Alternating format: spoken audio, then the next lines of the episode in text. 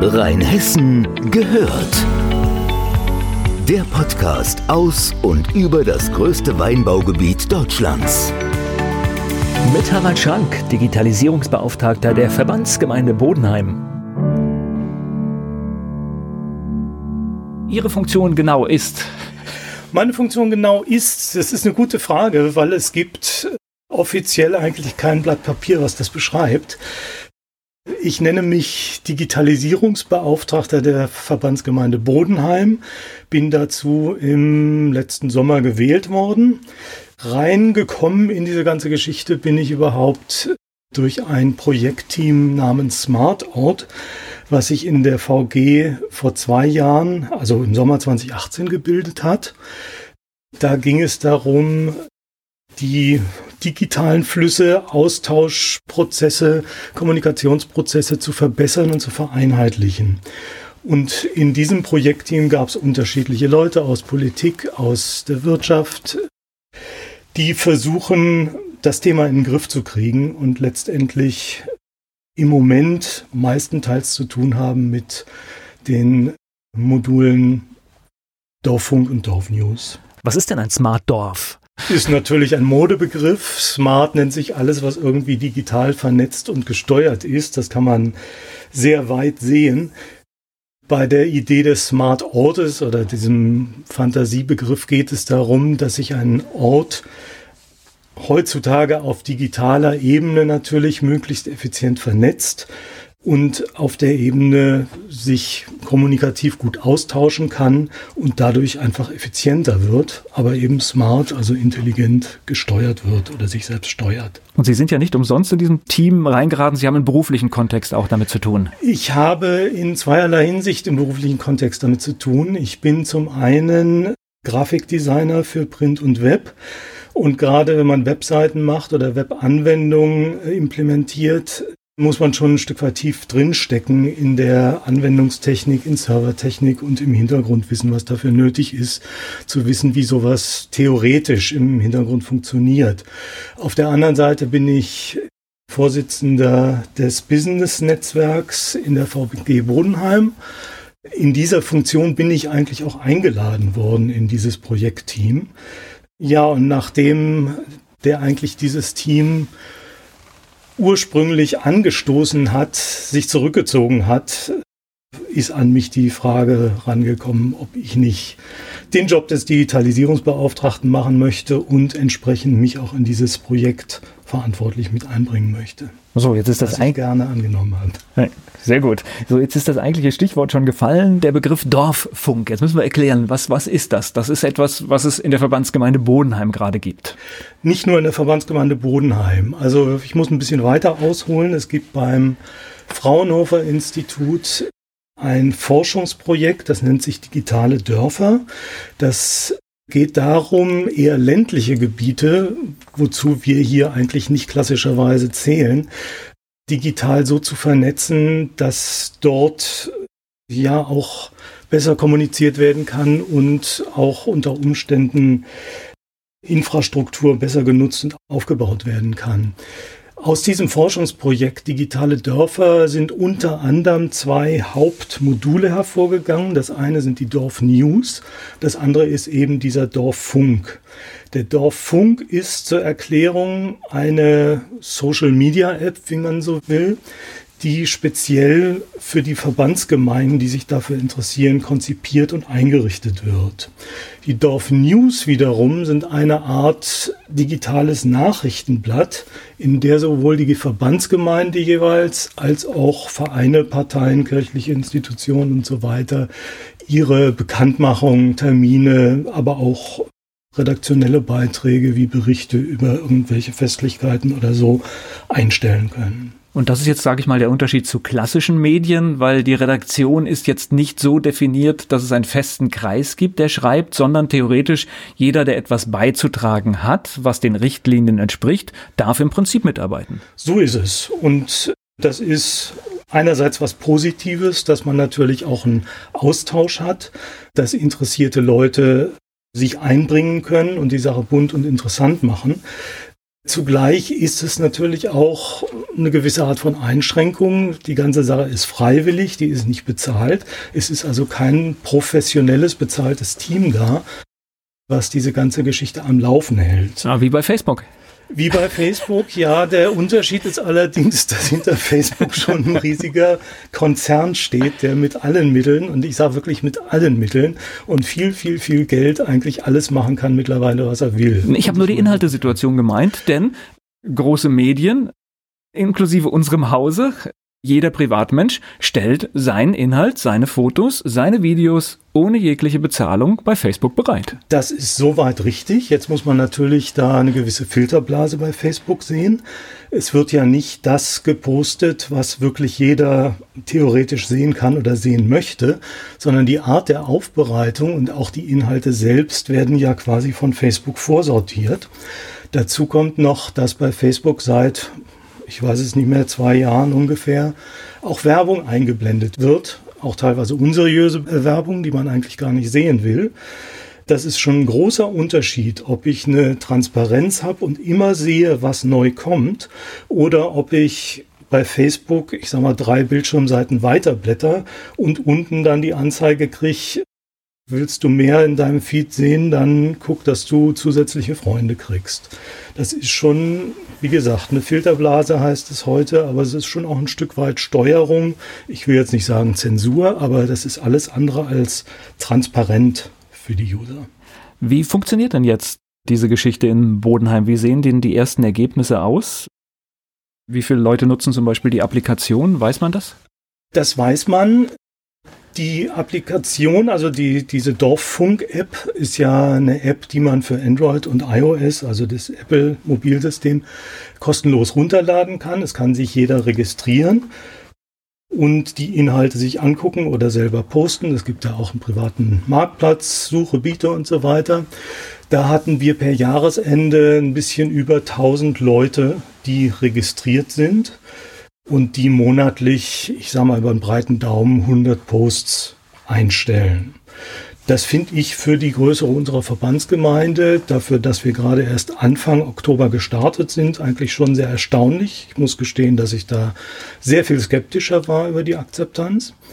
So, und beim Modul Dorf News, was ja im Grunde eine Website der Verbandsgemeinde ist, die aber eher auf schnelle Information setzt, haben wir mittlerweile etwas über 30 freiwillige Redakteure, hauptsächlich aus dem Vereins- und aus dem Verwaltungsbereich, die dort einstellen. Von daher kann man schon sagen, es bewegt sich was. Dafür, dass das Ding ein Vierteljahr jetzt oder ein gutes Vierteljahr online ist, bin ich erstmal zufrieden soweit. Und es gibt da ja so, so zwei Wege. Das heißt, diese, diese Webseite ist etwas, das funktioniert wie eine Webseite. Letztendlich ist es auch, also ich kann die redaktionellen Beiträge lesen, aber auf der, auf der Applikation, auf der App wäre theoretisch auch Kommunikation möglich. Das heißt, ich könnte auch was zu dem Beitrag schreiben. So ist es. Die Dorf News, also diese Website, ist eine Einbahnstraße, wenn man so will. Da gibt es Bekanntmachungen, die kann der Benutzer, der Bürger abrufen, aber nichts dazu sagen. Jetzt ist es so, dass die App inhaltlich auch gespeist wird von den Dorf News. Das heißt, alles, was in Dorf News neu gepostet wird, erscheint auch im Dorffunk, also in der App. Und in dieser App kann dann durchaus, wie in anderen Social Media auch, der Nutzer dazu Kommentare geben oder eine Meinungsaustausch stattfinden lassen. Er kann Gruppen gründen, offene und geschlossene. Das ist also, ich sag mal, das Facebook der VG Bodenheim dann. Naja, und ich denke, ist ja auch ein gut, guter Ansatz. Also man könnte ja viele Dinge, die tatsächlich jetzt zumindest das Lokale betreffen, tatsächlich auch ich sag mal, bei diesen großen amerikanischen Riesen auch rausschneiden. Ja, das wäre natürlich unser Wunsch, wäre auch mein persönlicher Wunsch, weil diese amerikanischen Riesen, wir lesen es jeden Tag in der Zeitung, was das alles für Probleme mit sich bringt. Und das größte Problem ist in meinen Augen, dass es halt vor allem nicht transparent ist. Ich würde mir wünschen, dass zuallererst den Leuten das mal bewusst wird, was da überhaupt passiert. Aber wir müssen auch ehrlicherweise sagen, dass wir gesellschaftlich überhaupt noch nicht wirklich verstanden haben, was diese Social Media mit der Gesellschaft machen. Wir sehen natürlich Auswüchse davon, aber wirklich den Überblick hat, glaube ich, niemand. Auch Zuckerberg persönlich weiß, glaube ich, nicht wirklich, was für Potenzial, was für Auswirkungen seine Seite noch hat. Nee, genau, wir wissen nicht, was wir heute preisgeben, was das in zehn Jahren bedeutet. Das, Zum Beispiel. das ist eigentlich das, was entscheidend ist, wo wir uns viel mehr Gedanken machen müssten. Da gibt es, Entschuldigung, wenn ich da reingrätsche, einen sehr interessanten Beitrag aus der CT, also aus dieser Computerzeitung, die öfter mal daran erinnert, dass die Stadt Amsterdam in Zeiten des Dritten Reiches schon so weit war, dass sie auf Lochkarten Bürgerdaten erfasst hat und mit Glaubensrichtung, mit Geburtsdaten und so weiter und so fort. Das galt als sehr fortschrittlich, war es natürlich auch, hat aber dazu geführt, als die Deutschen bzw. die Nazis da einmarschiert sind, dass die Nazis gleich eine wunderbare Liste hatten, wer ist alles Jude und naja, die Ergebnisse danach kennen wir. Auch das muss man ein bisschen sehen. Was bedeutet das, wie Sie ganz eben richtig gesagt haben? Langfristig, was für Potenzial steckt da an Missbrauch drin? Ja, und den Satz, ich habe nichts zu verbergen, den sollte man einfach streichen. Ganz genau. Jeder hat, jeder hat irgendetwas zu verbergen oder irgendetwas, was nicht in die Öffentlichkeit gehört. Und eine Privatsphäre, die ist zu schützen. Wer kann denn jetzt mitmachen? Das heißt, ich habe das so verstanden, ich arbeite für einen Verein und ich könnte theoretisch mitmachen. Welche Hürde gibt es? Es gibt in dem Sinne keine Hürde, es gibt Spielregeln. In Dorfnews als Redakteur kann sich jeder Bürger der Verbandsgemeinde melden, auch wenn es begründet ist, Leute von außerhalb, der sagt, ich möchte da gerne Beiträge bringen oder auf meinen Verein oder meine Aktivitäten hinweisen. Wir bieten in der Verbandsgemeinde Schulungen an, in der an einem Abend erklärt wird, wie das System zu bedienen ist, an welche Netiketten und juristischen Rahmenbedingungen man sich halten muss. Aber ansonsten gibt es da in dem Sinne keine Hürden.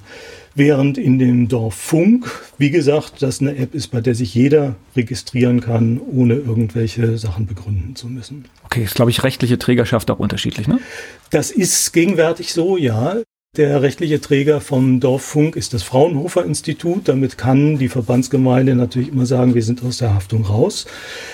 Bei den Dorf News ist es gegenwärtig noch so, dass die Verbandsgemeinde, namentlich Dr. Scheurer als Bürgermeister der Verbandsgemeinde, verantwortlich ist für die Inhalte.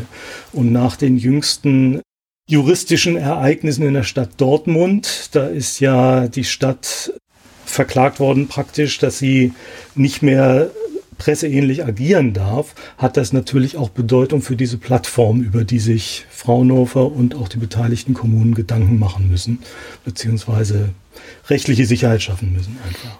Ein Vorteil ist aber, glaube ich, bei der Geschichte noch da, es gibt jetzt das Team, in dem Sie auch sind, die sich um diese Geschichten kümmern, die auch schulen, wenn jemand das machen möchte. Aber Sie gucken natürlich auch drauf, was passiert auf der Plattform und somit wird auch tatsächlich von Menschen kontrolliert, dass die Regeln eingehalten werden und nicht von einem Algorithmus. Soweit das möglich ist, ja. Jetzt muss man natürlich ehrlicherweise sagen, wir sowohl in der VG die Leute, die damit betraut sind, als auch die Redakteure, wie eben schon erwähnt, sind alles Ehrenamtliche. Wir können nicht auf Dauer, je nachdem wie groß das Ding wird, gewährleisten, dass wir alles kontrollieren und sofort alles entdecken, was nicht ganz den Richtlinien entspricht. Wobei ich glaube, ein grober Verstoß wäre wahrscheinlich in diesem System sehr schnell bekannt. Im Moment ja. Wie gesagt, wenn ich mir vorstelle, das Ding ist in einem Jahr, hat doppelt so viele Nutzer und dreimal so viele Beiträge, dann wäre das schon ein Punkt, wo ich sage, ich möchte da jetzt nicht mehr über jeden Beitrag eine Push-Mail kriegen und alles nachlesen müssen.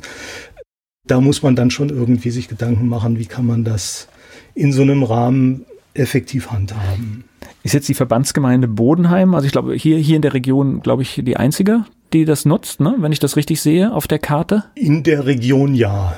Die nächsten, also die Pilotgemeinden waren zum Beispiel Eisenberg und Göllheim. Die sind, glaube ich, weiter unten da im Donnersberg in der Nähe. Es gibt insgesamt, glaube ich, 25 bis 30 Gemeinden beziehungsweise Verbandsgemeinden, teilweise auch in Hessen und Nordrhein-Westfalen ist jetzt, glaube ich, auch eine, die auch das Produkt, ich nenne es mal so, lizenzieren und eine entsprechende Plattform aufgesetzt haben.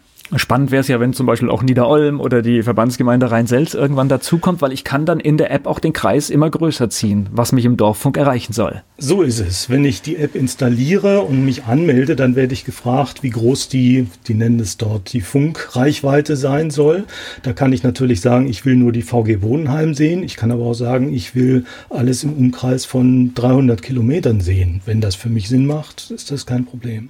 Also steckt durchaus Potenzial drin, um tatsächlich ein, ein guter Mitbewerber äh, für zum Beispiel Facebook zu werden. Ne? Das hoffe ich sehr. Ich sehe es mittlerweile auch durchaus wirklich positiv. Ich war anfangs skeptisch, weil die Social Media auf anderer Ebene haben so viel Einfluss, so viel Macht und die Leute sind natürlich zum großen Teil bequem, aber ich bin unterm Strich im Moment erfreut, wie sehr sich das nutzerseitig entwickelt hat.